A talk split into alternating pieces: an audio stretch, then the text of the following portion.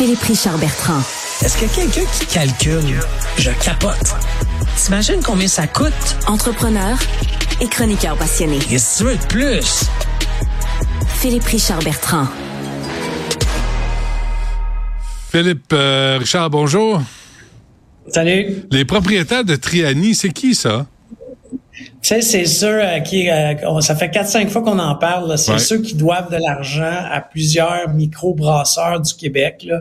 Les créances vont de 100 000 à 1,5 million. Mm-hmm. Ils ont fait une transaction un peu spéciale euh, dans les derniers mois où est-ce qu'ils ont mis une filiale en faillite.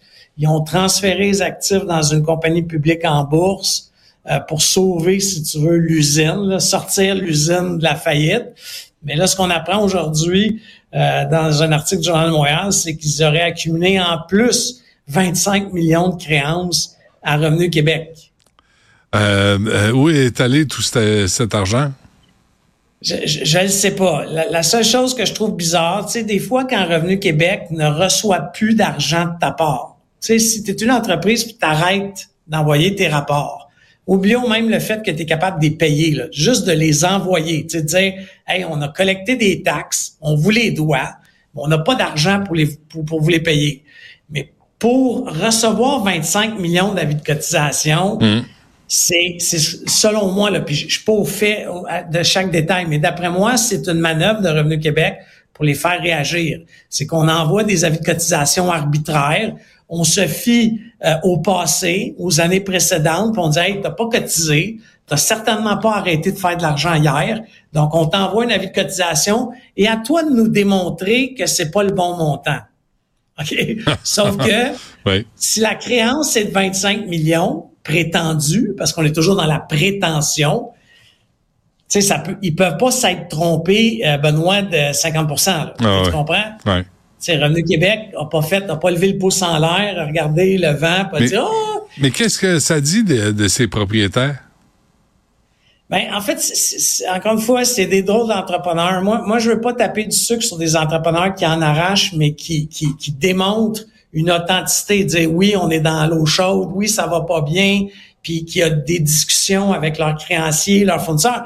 Mais là, les gens, euh, ils se présentent pas des rencontres, euh, ils se sont mis en arrière d'avocats et de huissiers. Moi, il y a un mois, je me suis fait avertir par un avocat d'arrêter de parler d'eux. Tu sais, j'ai dit, regarde, est-ce que tu me mets en demeure? Parce que si tu me mets en demeure, faut que tu écrives à Cube Radio. Sais, faut que tu m'envoies une mise en demeure en bonne et due forme. Là. Tu sais, puis finalement, euh, c'est du vent, mais tu comprends que moi, ça m'a ça m'a énervé, Benoît. Ben oui. Je, suis pas, je connais pas ça. Là. J'ai- Il a fallu que j'appelle nos patrons, puis je Hmm. dis, hey, je fais quoi avec ça? Puis on dit, Philippe, tant qu'il n'y a pas de mise en demeure là, d'envoyer, Ben puis est-ce que ce que tu dis est véridique? Ben, j'écoute, là, c'est relaté dans le journal, c'est documenté. C'est- Je suis allé chercher le document des syndics de faillite. Alors, tu sais, c'est des gens qui jouent au gros bras, mais qui, en- à ce jour, n'ont pas fait une déclaration euh, dans les médias. Ils ont fait une déclaration euh, dans la presse, mais avec un article qui était tellement complaisant. C'était comme si la journaliste avait pas lu euh, les autres articles. tu sais.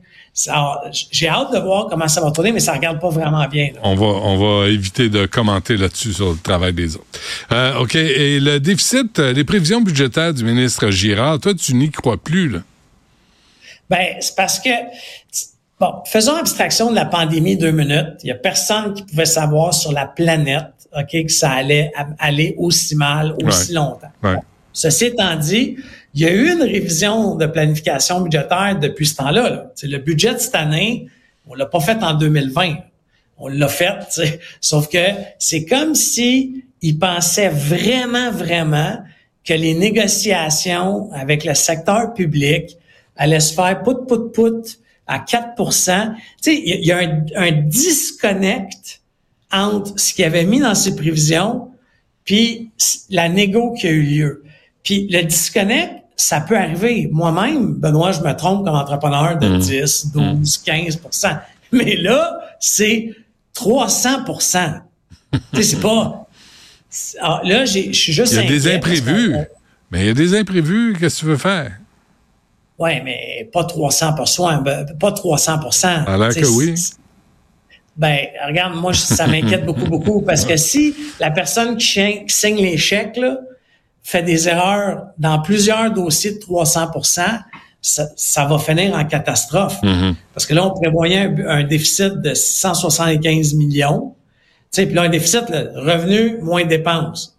C'est assez simple. Ouais.